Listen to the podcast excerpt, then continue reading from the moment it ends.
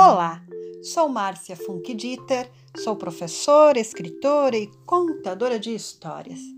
Hoje vou compartilhar um conto dos irmãos Grimm, um conto original.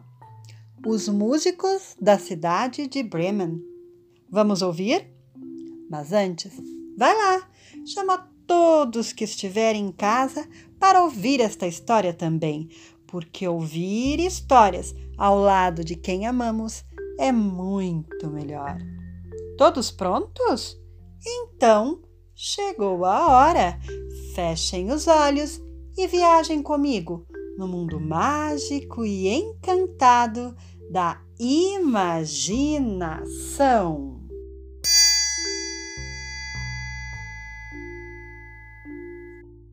Houve uma vez um homem que possuía um burro, o qual durante longos anos tinha carregado assiduamente os sacos de farinha ao moinho. Mas por fim, as forças o abandonaram e de dia para dia tornava-se menos apto para o trabalho.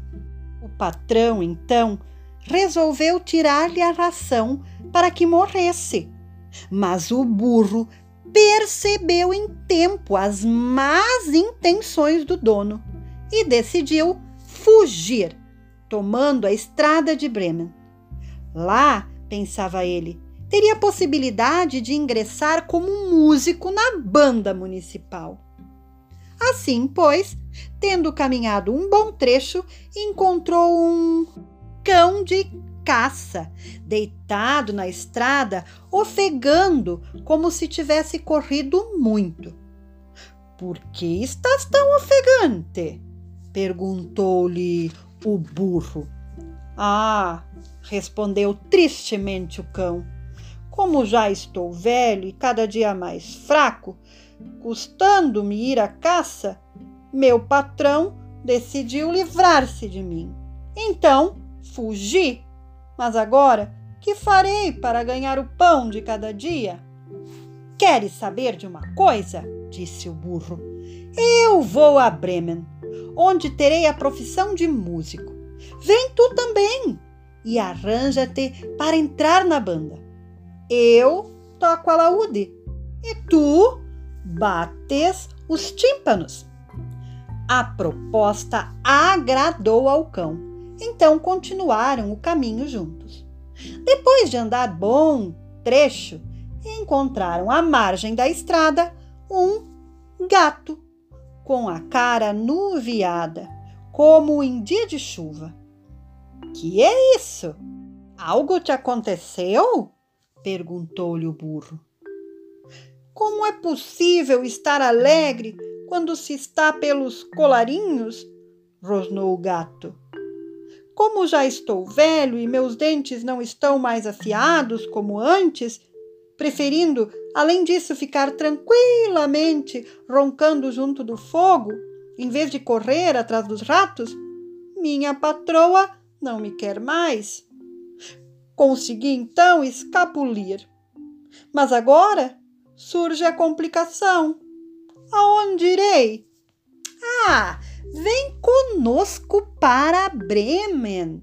Como és entendido em serenatas, poderás entrar na banda municipal. O gato achou a ideia excelente e foi com eles.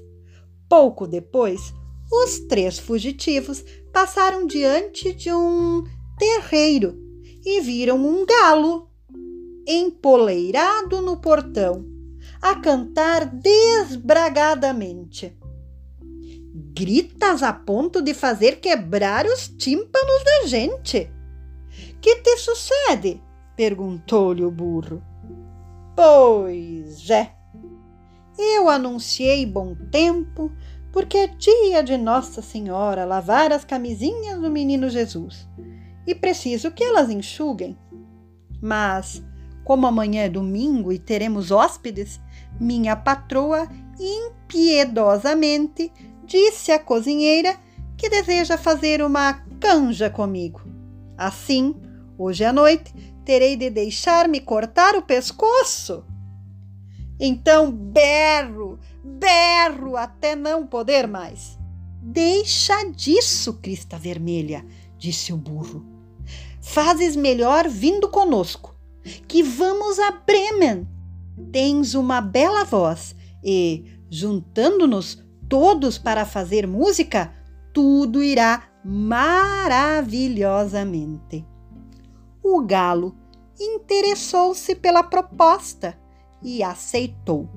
Os quatro, então, puseram-se a caminho.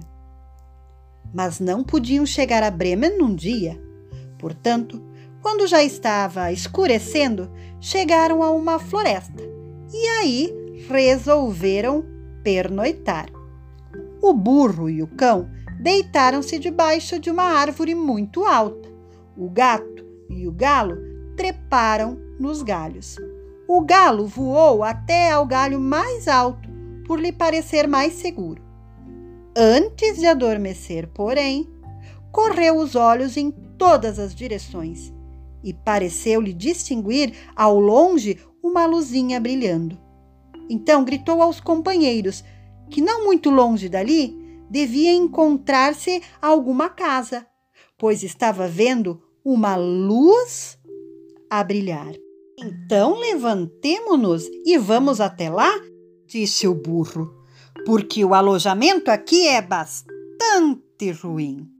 E esse conto continua no próximo episódio.